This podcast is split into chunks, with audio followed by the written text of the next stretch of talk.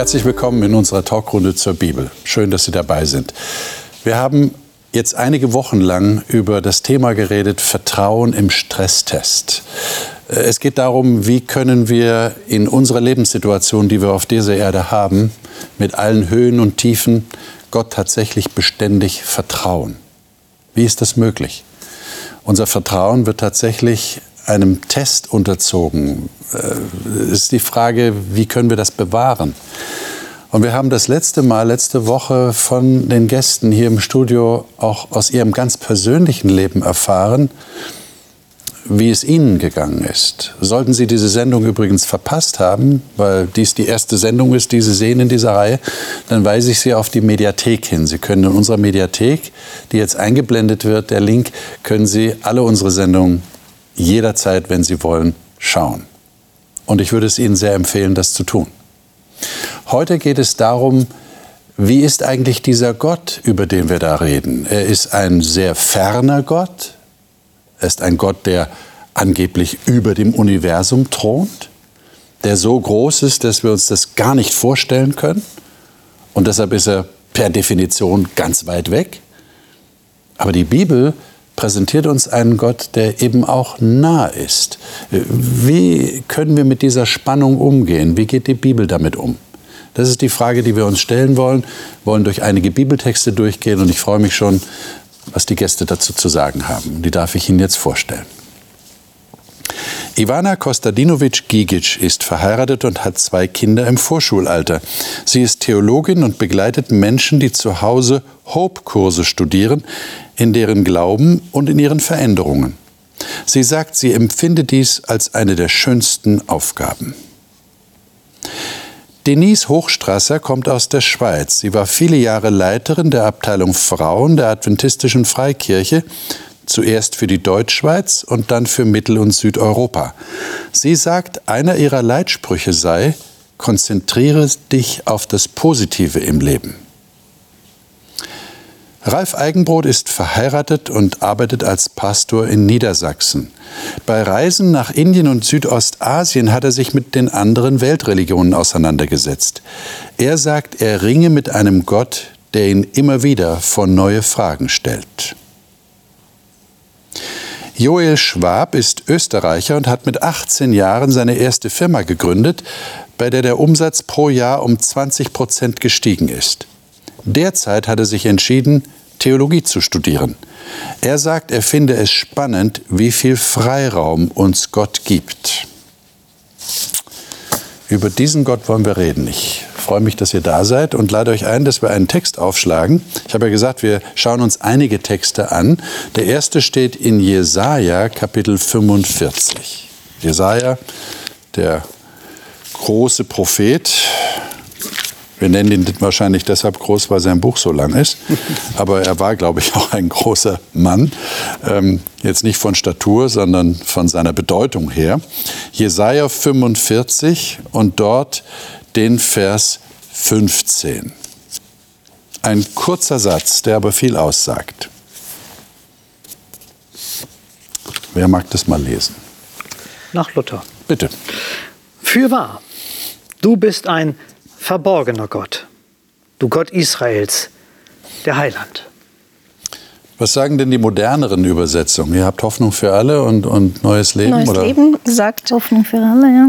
Es ist wahr, du bist ein geheimnisvoller Gott. Der Gott Israels ist der Retter. Okay.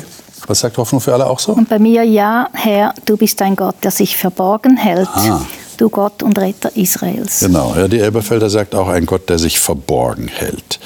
Äh, Also wenn man den Zusammenhang liest, ist immer gut, wenn man nur einen Satz herausgreift, nicht, äh, liebe Zuschauer, dann sollte man schon auch den Kontext, also den Zusammenhang lesen.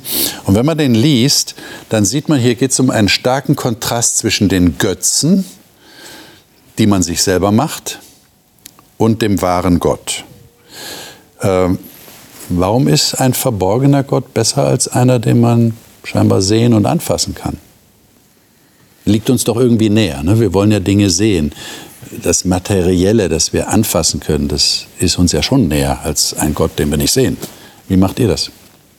Also in Asien habe ich festgestellt, dass der verborgene Gott, in den kann ich ja alles reininterpretieren. Aber die Inder haben für alle möglichen Gelegenheiten haben sie ihre eigenen Götter. Und da muss man genau wissen, zu welchem Gott man dann beten will. Mhm. Dieser Gott sagt aber, ich bin viel komplexer. Ich bin verborgener. Man kann viel mehr noch größer von mir denken. Okay. Das wäre also ein Aspekt, der das für mich beleuchtet. Okay. Mhm. Hat nicht Paulus mal in Athen zu den Philosophen geredet und er hat gesagt, ihr habt da so viele äh, Heiligtümer oder so und, ähm, ja, genau. und ähm, mit großer Hingabe äh, seid ihr bei denen und so, aber ich möchte euch, also sie hatten ja auch einen, einen Platz für den verborgenen oder unbekannten, unbekannten Gott. Gott genau, und dann ähm, hat er gesagt, von dem möchte ich euch erzählen und er hat es dann sehr spannend gemacht. Ja, ich sehe auch heute, meine Schwester zum Beispiel, die würde problemlos einen Buddha bei sich im Zimmer aufstellen oder ein Fähnchen aufhängen oder so. Das macht man viel einfacher, als dass man sich für den Gott, den Jesus, den Schöpfer eigentlich outet. Das ist nicht so attraktiv, das ist nicht so modern. Okay. Ich verstehe das schon, dass die einen mit dem Mühe haben, weil man ihn nicht sieht. Aber okay. ich finde es spannend herauszufinden, wie der unsichtbare Gott eben mhm. auf uns wirkt. Und wie macht ihr das? Beziehung zu jemandem unterhalten, den ihr nicht seht und nicht akustisch hört? Wie macht ihr das? Ja, ich finde es eigentlich ziemlich begrenzt, wenn mein Gott so materiell wäre. Also wenn, wenn ich ihn anfassen könnte oder wenn ich, was weiß ich, wenn ich ihn sehen könnte, so. Ich frage mich, ja, wenn er dann so begrenzt ist, der Materie halt und so weiter, ähm, wie kann er dann mit, mit äh, meinen unfassbar komplexen Problemen im Leben und allem Möglichen, wie kann er damit umgehen? Wie, ja, eigentlich, wenn es um Gott geht, brauche ich dann einen Gott, der unbegrenzt ist in allen Aspekten. Okay. Und erst dann geht es mir gut mit dem Gedanken, ich habe so einen Gott. Mhm. Äh, hilft es euch, dass dieser Gott sich in Jesus offenbart hat? Lesen wir doch mal einen Text in Römer 8. Da kommt das nämlich vor. Äh, und zwar ab Vers 31. Und wir lesen mal bis Vers 39. Da kommen einige Sätze vor, die sind zumindest in christlichen Kreisen sehr bekannt. Römer Kapitel 8 ab Vers 31. Ja, ich kann es gern lesen, auch aus der neuen Leben-Übersetzung. Mhm. Was kann man dazu noch sagen? Wenn Gott für uns ist, wer kann dann noch gegen uns sein? Wie weit soll ich denn lesen? Kannst den ganzen Absatz bis 39. 39, gut. Gott hat nicht einmal seinen eigenen Sohn verschont, sondern hat ihn für uns alle gegeben. Und wenn Gott uns Christus gab, wird er uns mit ihm dann nicht auch alles andere schenken? Wer wagt es, gegen die Anklage zu erheben, die von Gott auserwählt wurden? Gott selbst ist ja der, der sie gerecht spricht. Wer sollte uns verurteilen? Christus Jesus selbst ist ja für uns gestorben. Mehr noch, er ist der, der Auferstandene. Er sitzt auf dem Ehrenplatz zur rechten Seite Gottes und tritt für uns ein. Kann uns noch irgendetwas von der Liebe Christi trennen? Wenn wir vielleicht in Not oder Angst geraten, verfolgt werden, hungern, frieren, in Gefahr sind oder sogar vom Tod bedroht werden. Schon in der Schrift heißt es, weil wir an dir festhalten, werden wir jeden Tag getötet. Wir werden geschlachtet wie Schafe. Aber trotz all dem tragen wir einen unüberwältigenden Sieg davon durch Christus, der uns geliebt hat. Ich bin überzeugt, nichts kann uns von seiner Liebe trennen, weder Tod noch Leben, weder Engel noch Mächte, weder unsere Ängste in der Gegenwart noch unsere Sorgen um die Zukunft. Ja, nicht einmal die Mächte der Hölle können uns von der Liebe Gottes trennen. Und wären wir hoch über dem Himmel oder befänden uns in den Tiefen des Ozeans. Nichts und niemand in der ganzen Schöpfung kann uns von der Liebe Gottes trennen, die in Christus Jesus, unserem Herrn erschienen ist.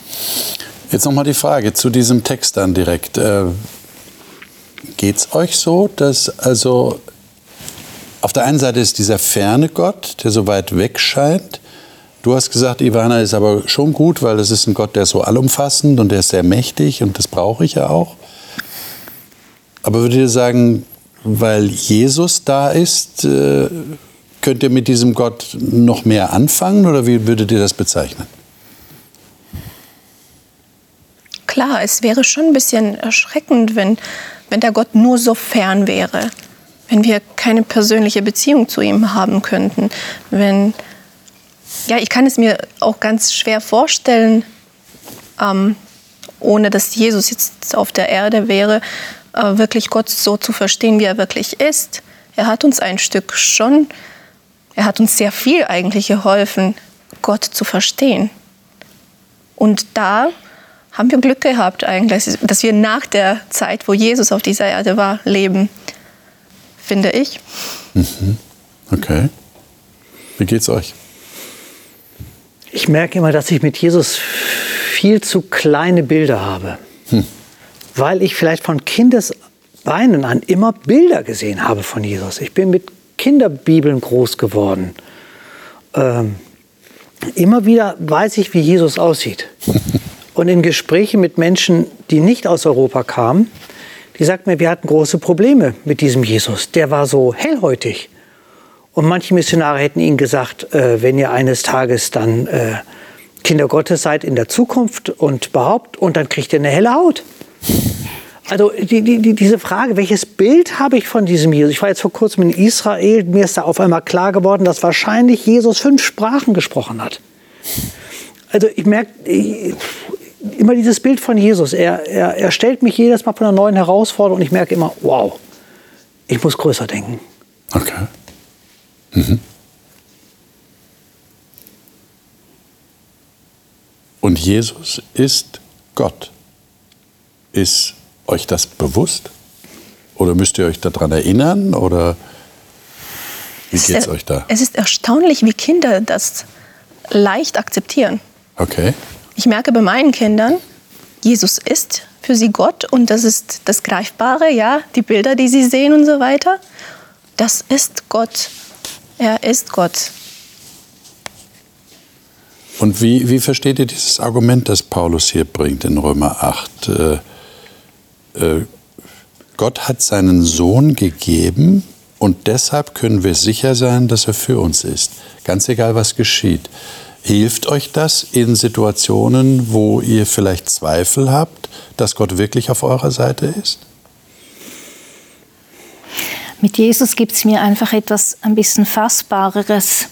Mhm. Äh, Gott ist, ja, ist schon so alt, schon immer da gewesen. Das ist für mich gar nicht fassbar. Er hat die Welt erschaffen. Das, ich, das ist ja nicht etwas, was ich mit meinen Worten beschreiben kann. Und wenn ich es beschreiben möchte oder wir es beschrieben haben in der Bibel, dann kommt es noch zu kurz. Es beschreibt nicht wirklich, es ist einfach in unseren Worten erzählt, wie wir es verstehen könnten. Und mit Jesus wird es halt ein bisschen lebendiger. Äh, wir können sehen, wie er reagiert hat im Leben, wie er gesprochen hat, wie er auf die Leute zugegangen ist. Er ist nicht nur auf die Leute zugegangen, die erfolgreich und schön waren, sondern er hat sich um, um die Armen, um die Kranken, um Frauen, um Randständige hat er sich gekümmert. Und das macht ihn dann so nahbar.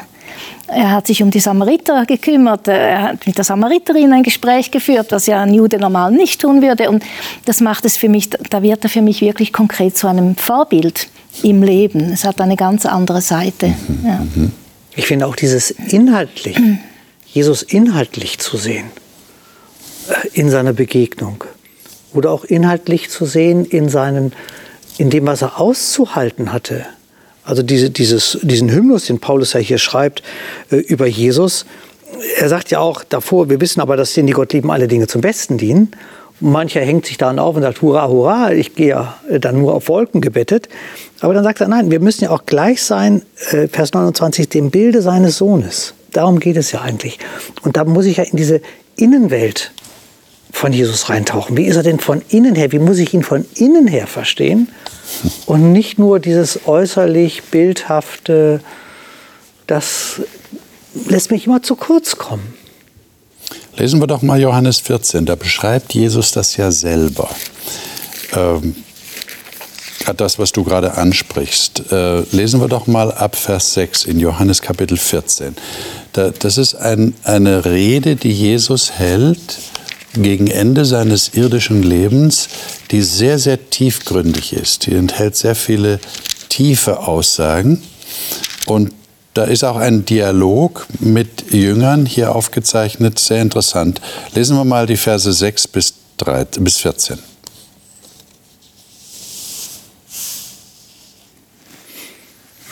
Hoffnung für alle? Gerne.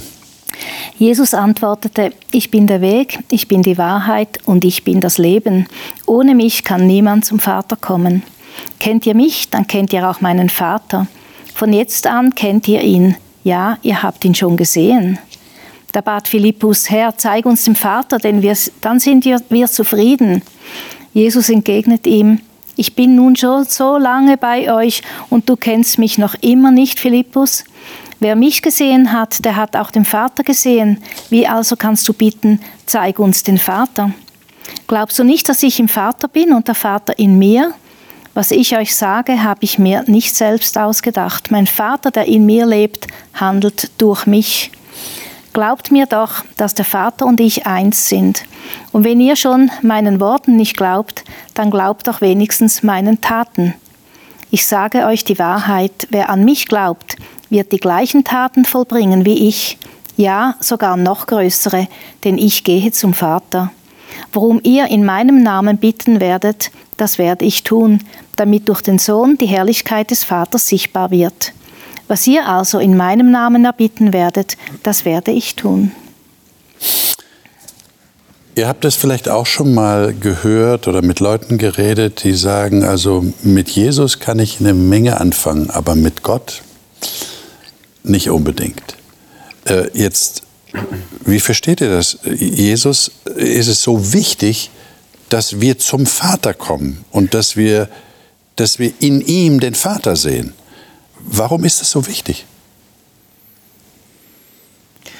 Ich finde das interessant. Ich habe jetzt gerade, während wir das gelesen haben, ein bisschen darüber nachgedacht, was mir immer wieder die Leute gesagt haben, wenn sie mich von der Weite reden gehört haben oder mich so meine Gangart analysiert haben, dann haben sie gesagt, du gehst wie dein Vater, du sprichst wie dein Vater, du artikulierst dich wie dein Vater.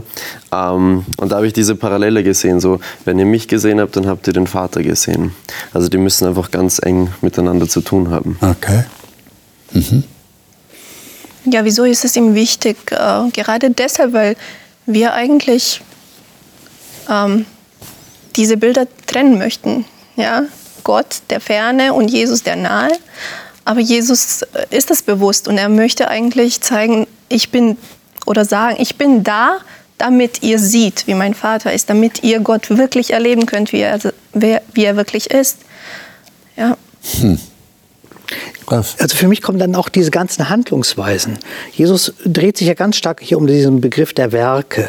Äh, die Werke waren ein Nachweis dessen, dass er eine besondere Sendung hatte. Und ähm, das wollte er nochmal in den Raum hier mitstellen. Und bei diesen Werken sagt er, kann ich eben tun, weil der Vater, der in mir wohnt, der tut ja letztlich diese Werke und dann macht er ja den, das großartige Angebot, dass wir diese Werke auch tun können wenn diese Wohngemeinschaft auch stattfindet. Hm. Und das finde ich jetzt für mich so herausragend, wieder dieser innere Christus. Wie kann ich diesen inneren Christus verstehen, der in mir wohnt und gleichzeitig auch im Vater wohnt und wir auf einmal in diese Familie, Gottes Familie, so von innen her hineinkommen und dann bin ich wieder bei dem ersten Text, den du am Anfang erwähnt hattest.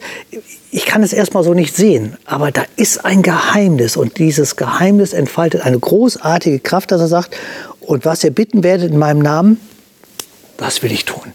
Also das spüre ich, diese Suche nach diesem inwendigen Gott, wie der Vater in dem Sohn, der Sohn in dem Vater und er sagt, ich lade euch auch ein dazu. Hm. Wie, wie, wie kann man das jemandem, der das nicht kennt, irgendwie schmackhaft machen, ohne dass derjenige denkt, äh, jetzt ist er aber irgendwie abgefahren. Jetzt ist er irgendwie in die Wolken abgedriftet. Wie, wie, wie, gelingt euch das? Wie würdet ihr das machen? Sagt ihr dann, ja, das, da ist ein Geheimnis, du hast von geheimnisvoll geredet. Ähm, das heißt also, dass das kann ich nicht im Vorbeigehen so mitnehmen auf dem Markt. Äh, wie, wie funktioniert es denn dann? Wie, wie, wie komme ich denn zu diesem, wie hast du es genannt, diesem inwendigen Gott, Gott in mir. Da würden ja manche Leute schon sagen, also jetzt äh, also habt ihr wirklich abgehoben. Ja, Gott in euch, äh, wer kann das behaupten? Gott ist doch da oben. Wie soll der jetzt in mir sein? Ähm, wie seht ihr das? Das geht nicht nebenbei, indem ich über Marktplatz mir noch ein Produkt kaufe. Ja. Ähm, ich hatte mich vor kurzem auch am See Genezareth mich mal so hingesetzt und habe gedacht, wie hat Jesus morgens den Tag begonnen?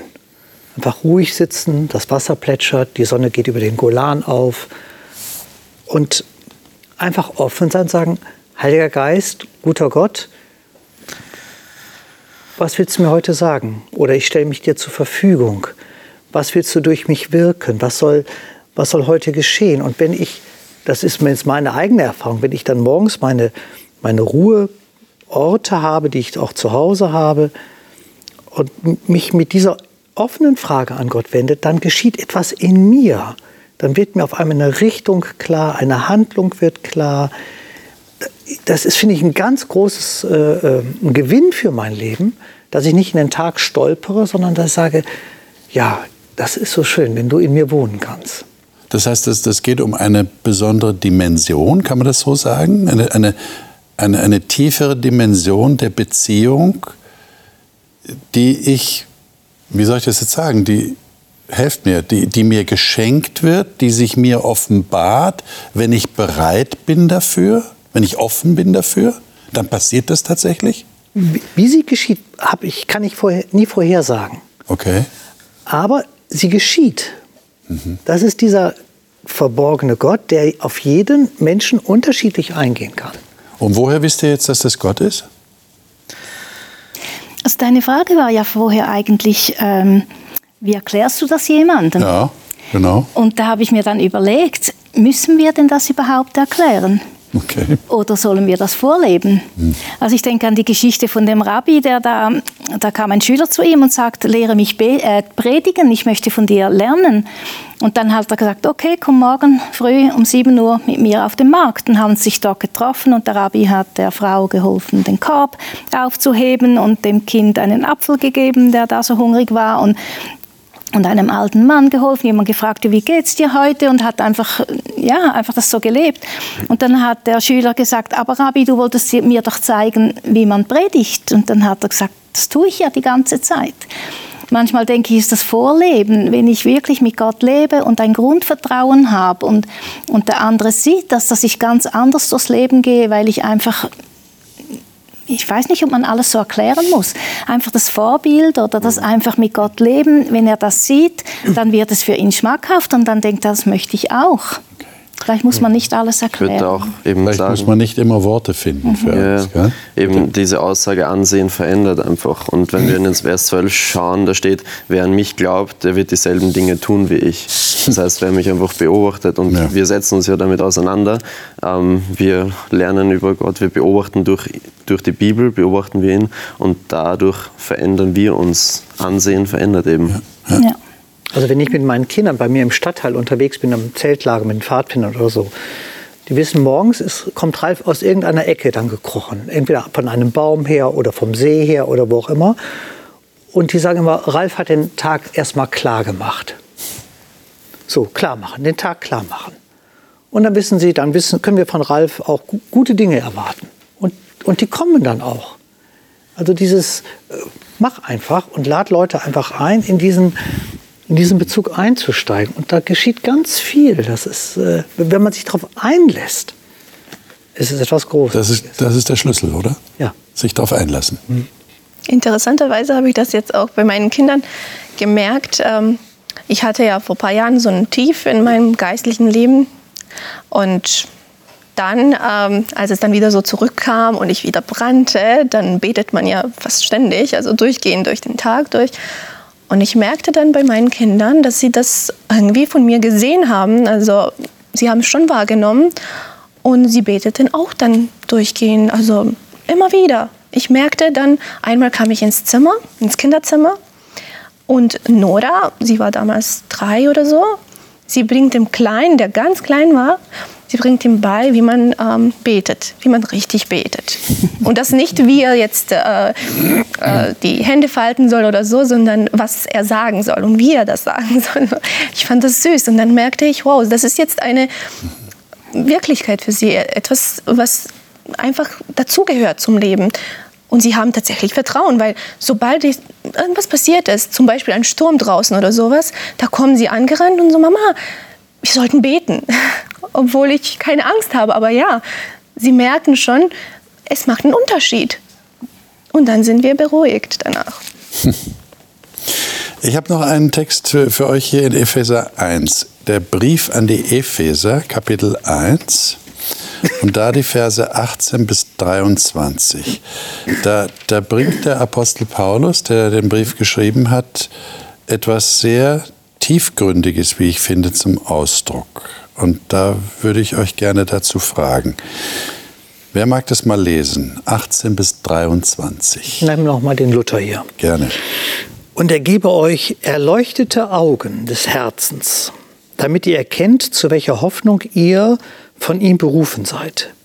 Wie reich die Herrlichkeit seines Erbes für die Heiligen ist und wie überschwänglich groß seine Kraft an uns, die wir glauben, weil die Macht seiner Stärke bei uns wirksam wurde, mit der er in Christus gewirkt hat.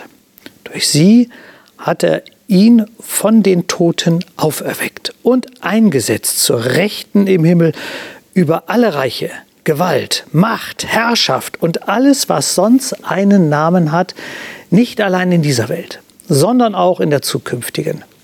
Und alles, was er unter seine Füße getan und getan und hat ihn gesetzt, der Gemeinde zum Haupt über alles, welche sein Leib ist, nämlich die Fülle dessen, der alles in allem erfüllt. Ich beziehe mich jetzt mal auf diesen Kerngedanken, der hier drin steckt, in den Versen 19 und 20. Also da ist eine Kraft, eine, eine überragende Kraft in Gott und die lässt er in uns wirksam werden und es sei angeblich dieselbe Kraft, die Jesus von den Toten auferweckt hat. Ähm, seid ihr euch dessen bewusst oder, oder was macht das mit euch? Wie lässt sich das überhaupt vergleichen? Ich meine, äh, wir sind ja nicht tot, oder? Also Paulus richtet sich ja an, an lebendige Menschen und sagt, in euch ist die Kraft wirksam, die Jesus von den Toten auferweckt hat. Da ist jemand von den Toten auferweckt worden. Was für eine Kraft braucht das? Aber äh, die ist jetzt in uns wirksam? Was heißt denn das? Wie zeigt denn sich das? Fühlt ihr euch von den Toten auferweckt? Ich schon. Also, ich habe lange Zeit meine, meine Tätigkeit als Pastor hauptsächlich gesehen, meine vielen Kirchengemeinden zu betreuen. Habe ich auch genug zu tun. Aber dann kam mir irgendwann aufs Herz, und du solltest vielleicht auch eine Gemeinde gründen. Läuft. Und dann solltest du jetzt vielleicht auch noch eine Stadtteilarbeit anfangen. Habe ich auch gemacht. Und irgendwann sage ich, oh Gott, das ist jetzt ein bisschen viel. Und dann sagt er, und du solltest jetzt noch dich als Notfallseelsorger äh, beim THW mitmelden. Habe ich jetzt auch gemacht. Und ähm, ich, ich, ich staune einfach, dass wenn ich dem einfach so nachkomme, dass ich sage, guter Gott, äh, warum habe ich das nicht schon früher gesehen?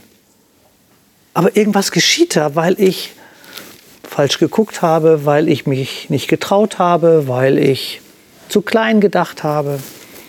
Also irgendwie kommt da was. Und du meinst, das ist diese Kraft, von der der Paulus hier schreibt? Ich glaube, das ist so eine Kraft, dass ich, dass ich über meinen Schatten springe und Dinge anpacke, die sonst nicht sind. Und hm. bei manchen Tätigkeiten, ich habe jetzt schon, bin ich zweimal als verschiedenen Bundespräsidenten schon begegnet, hatte mit ihnen Schnack über dies und das. Äh, ich sage, Herr, wieso, warum? Was geschieht? Hm. Ich weiß nicht warum, aber ich glaube, dass Gott das kann. Okay. Ja, welche andere Kraft würde einen Menschen ändern können. So wie wir das erleben halt. Ich mit meinen ähm, äh, Kursteilnehmern ähm, bei Hope-Kursen, ich erlebe das täglich. Ich erlebe täglich, dass Menschen sich einfach komplett verändern. Diese Neugeburt, ja. Ähm, welche andere Kraft könnte das machen, wenn nicht die? Äh, Kriege ich das nicht einfach hin, indem ich eine Entscheidung treffe? Also ich habe die Einsicht, kriege intellektuell die Einsicht, das wäre gut und dann treffe ich die Entscheidung. Nein, du, du sagst, das, das reicht nicht aus? Es ist von Dauer. Ah, okay. Äh, Es wäre nicht nachhaltig, meinst du, nur eine Entscheidung selber zu treffen. Da muss was anderes. Denise, du wolltest was sagen? Ja, ich sehe da die Berufung, also was du jetzt vorher erklärt hast, Alf, dass, ähm, dass du wie eine Berufung gespürt hast, dies und jenes zu tun, habe ich in meinem Leben auch erlebt, äh, wo ich in die Frauenarbeit gegangen bin. Das war auch eine deutliche Berufung. Und dann ist man vielleicht ganz unfähig. Darum denkt man ja nicht, dass man das kann, weil man ja selber nicht denkt, dass, ja. Und ähm, Gott beruft ja eigentlich nicht die Fähigen, sondern er, er befähigt die Leute, die er dann beruft. Und das ist dann meine ich, der Heilige Geist. Das ist die Kraft, die dann, die, die, die dann wirksam wirkt, dass es eben möglich ist, dass man plötzlich etwas macht, was man nie vorher gemacht hat. Und es gelingt, gelingt sogar noch auch. Und man kriegt die richtigen Worte im richtigen Moment. Sind so viele Situationen, wo, wo ich denken muss, hey, woher ist das jetzt gekommen? Das wurde mir einfach geschenkt. Und ich denke, das ist die Kraft, der Heilige Geist, der wirkt. Man muss sich zur Verfügung stellen, das schon. Mhm. Mhm. Muss sich darauf einlassen, hatten wir schon vorher gesagt. Genau. Derjenige, der das gespürt hat, äh, ich glaube, keiner kann ihm einreden, dass, dass es nicht die Kraft ist. Ja. Okay. Das ist die Kraft, die einfach keine Logik macht. Eigentlich, ähm, es ist nicht logisch, es ist, man kann es auch nicht erklären. Aber gerade zum Beispiel ähm, in der Sendung von letzter Woche haben wir ja darüber geredet, man geht durch sehr tiefe Momente im Leben. Und welche Kraft muss es dann sein, die uns hilft, wirklich uns über das Ganze zu heben, von oben zu schauen, Perspektive zu wechseln und so weiter. Ähm, ja, das ist die Kraft. Und wenn man sie gespürt hat, ja, dann weiß man, dass es die ist. Mhm. Und ich habe das einmal erlebt tatsächlich, dass ich spürte, ich fühle mich eigentlich super, ich fühle mich gut, aber alles spricht dagegen. Eigentlich sollte ich mich jetzt am Boden zerstört fühlen. Und dann komme ich noch und ermutige andere und sie sagen mir so, was ist mit dir? Eigentlich sollte ich dich ermutigen und du ermutigst mich jetzt? Und ich merkte da, da ist eine krasse Kraft in mir, da wirkt sie in mir, um danach zu erfahren, dass ganz viele für mich gebetet haben. Mhm. Das war wahnsinnig schön, weil ich wusste in diesen Momenten, wo ich diese Kraft spürte, ich wusste, das ist nicht normal. Das kann man nicht so einfach beschreiben und erklären. Und im Nachhinein, wenn sie dann so kommen zu dir und sagen, ja, wie fühlst du dich? Wir haben an dich gedacht, wir haben für dich gebetet, dann ist einem alles klar. Das ist eine interessante Verbindung, die du jetzt auch ziehst, nicht? zwischen den Gebeten anderer Menschen und dieser Wirksamkeit der Kraft, die dann zu spüren ist offensichtlich. Und, und ich verstehe euch so, dass, das, muss man, das muss man erleben. Das, das kann man nicht viel mit Worten erklären. Das muss man einfach erleben und ausprobieren vielleicht. Und dann weiß man, worum es geht. Das finde ich sehr interessant. Ähm, ich habe noch einen Text, und zwar in 1. Petrus 5. 1. Petrus 5, die Verse 6 und 7. Und da, da geht es auch um, um diesen Gott, der so allmächtig ist, wie du vorhin, Ivana, betont hast, der alles kann, und das ist sehr wichtig, der sich aber trotzdem um uns ganz persönlich kümmert. Das kommt hier, denke ich, gut zum Ausdruck. 1. Petrus 5, 6 und 7. Ich kann aus Neues Leben lesen. Gerne. Deshalb beugt euch demütig unter die Hand Gottes. Dann wird er euch ehren, wenn die Zeit dafür gekommen ist. Überlasst all eure Sorgen Gott, denn er sorgt sich um alles, was euch betrifft. Hm. Hier steht äh, in meiner Elberfelder Übersetzung, ich glaube, Luther hat es auch so, werft alle eure Sorge auf ihn. Ähm, wie ist denn das zu verstehen? Äh, hilft euch dieses Bild? Ich werfe meine Sorge, aber wie geht das im praktischen Leben?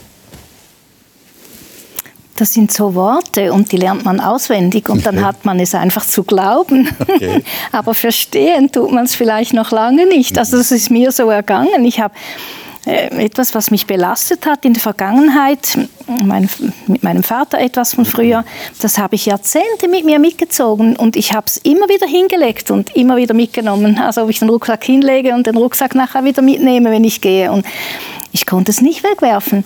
Und dann hatten wir mal so an einer Tagung einen Gebetsgarten und dann lernt man zum Beispiel etwas aufschreiben, was einen belastet oder in einen Stein zu legen und das vors Kreuz zu legen oder einfach so eine Handlung dazu oder auf Papier und dann in eine Schale und es wird verbrannt. Und da war so ein Netz, ein Fischernetz an der Wand und da war Verbandstoff und dann konnte man etwas, was einen bedrückt oder eine, was man nicht vergeben kann, das war bei mir dann der Fall, konnte man da in reinknüpfen in das Netz. Und es gab so viele verschiedene Stationen, aber das Netz, das war es für mich. Das war genau das Richtige. Ich habe das gemacht, ich bin weggegangen und ich habe es nie mehr gehabt, das Problem. Ich konnte meinen Vater begleiten bis zum Tod. Ich habe die letzten Wochen und auch die Predigt zu seiner Abdankung gemacht und es war wirklich, es war einfach alles in Ordnung nachher. Und ich habe da mal mit einem Psychologen darüber geredet, habe gesagt, warum, das, warum hat das mir so geholfen? Und der hat mir dann erklärt, von den zwei Gehirnhälften. Er ist ja der Fachmann und links und rechts und, und, und, und links äh, eher so wie die Männer denken, eher das Wort und, und, und, und, rechts eher das Musische, die, die Gefühle, die Musik, die Kunst. Und, und die Frauen äh, äh funktionieren mehr über die rechte Gehirnhälfte und die Männer eher über die linke. Also wir machen ja immer beide, beides, aber einfach vermehrt. Und darum kommen vielleicht Männer besser zurecht mit so Worten und bei Frauen, oder ich denke, das war bei mir dann so, ich musste eine Handlung haben, ich musste musste das sehen und, und dann hat es funktioniert, dann wurde ich emotionell wirklich abgeholt. Und da frage ich mich manchmal, ob wir in unseren Gottesdiensten, Gottesdiensten nicht viel mehr ganz praktische Handlungen einbauen sollten, als einfach nur das Wort hören. Äh, ich denke, man würde viel mehr Leute ganzheitlich ähm, abholen, ja, ja, ja mhm, danke. ansprechen. Ja. ja. wenn es hier um die Sorgen geht, ja. Das ist ähm, interessant, dass ich glaube zumindest, dass man das das ganze Leben lang irgendwie lernen muss. Immer von vorne. Zumindest bei mir ist es so, dass ich äh, meine Sorgen erst dann auf Gott werfe, wenn es zu viel wird. Also irgendwann irgendwann habe ich gemerkt, wieso tue ich es nicht früher? Wieso warte ich, bis es zu viel ist? Und wenn ich merke, ich, ich komme jetzt an meine Grenzen, erst dann mache ich das. Und vielleicht deshalb steht gerade dieser Begriff da, werft. Weil ich stelle mir das so vor, wie wenn man, was weiß ich, eine Sorge ist so ein Stein, ja, und dann kommen immer mehr Steine und irgendwann hast du so viele in den Händen, du kannst sie nicht mehr tragen und dann kannst du sie auch nicht einfach so sortieren und ablegen. Du musst die tatsächlich alle zusammenwerfen. So erlebe ich das. Das ist tatsächlich manchmal so. Erst wenn es mich so richtig bedrückt und wenn ich an den Grenzen bin, dann merke ich, oh, ich hätte es eigentlich früher tun sollen. Was ich auch interessant finde. Also Sorgen, das ist ja, das belastet einen, das hat man auf sich und dann gibt man das weg und dann hat man vielleicht noch eine Sorge mehr, weil kümmert er sich jetzt wirklich darum oder so. Ja. Und ich glaube, das ist dann einfach eine Sache mit Vertrauen und Glauben. Glaube ich daran, dass wenn ich jetzt wirklich meine Sorgen weggebe, vertraue ich darauf, dass ich dann erleichtert werde.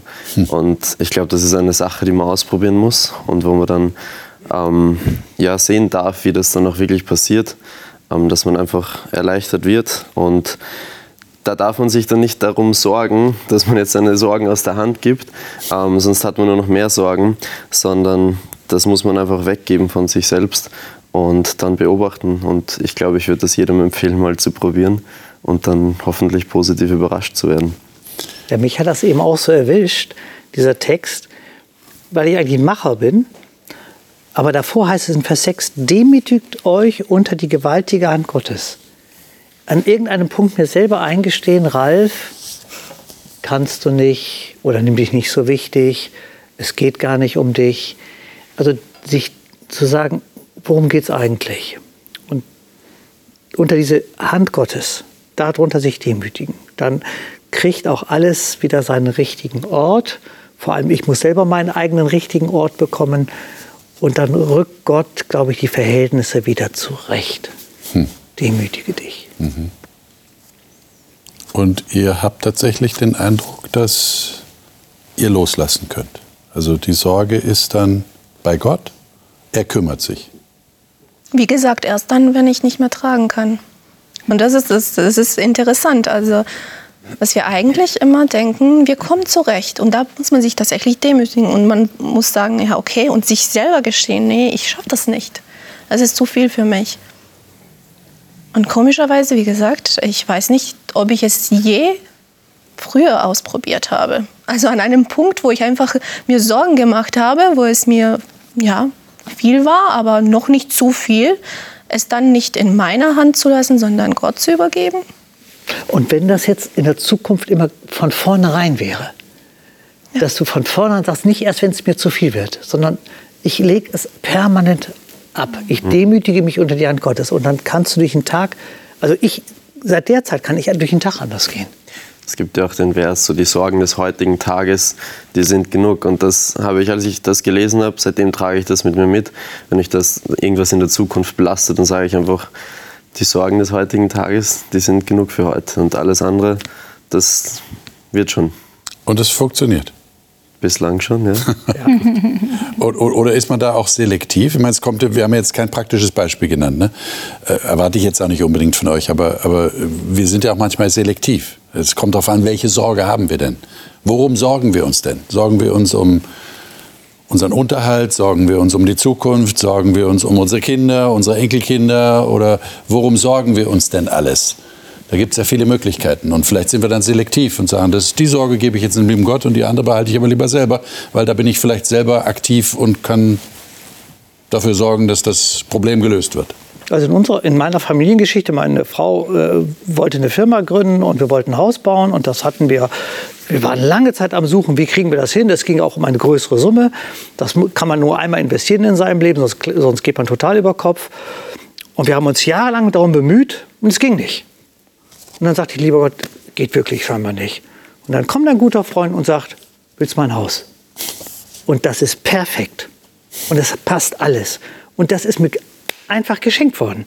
Und jahrelang davor habe ich wirklich nur geguckt, gesucht, gemacht, getan. Und auf einmal kommt er und sagte, willst mein Haus haben?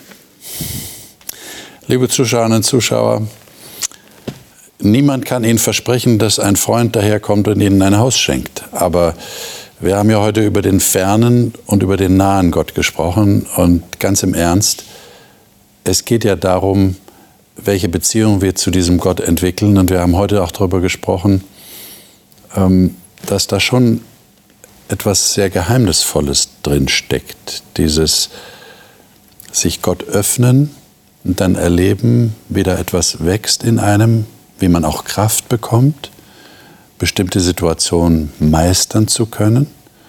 Und jetzt zuletzt, dass wir sogar die Möglichkeit haben, wirklich abzugeben, loszulassen.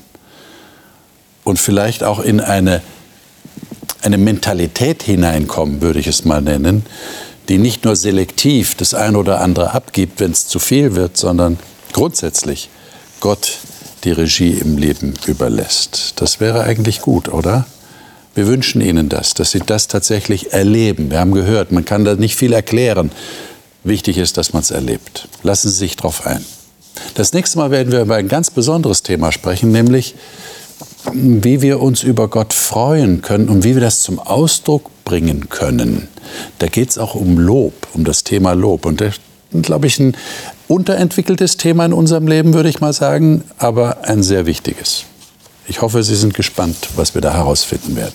Bis dahin, Gottes Segen Ihnen.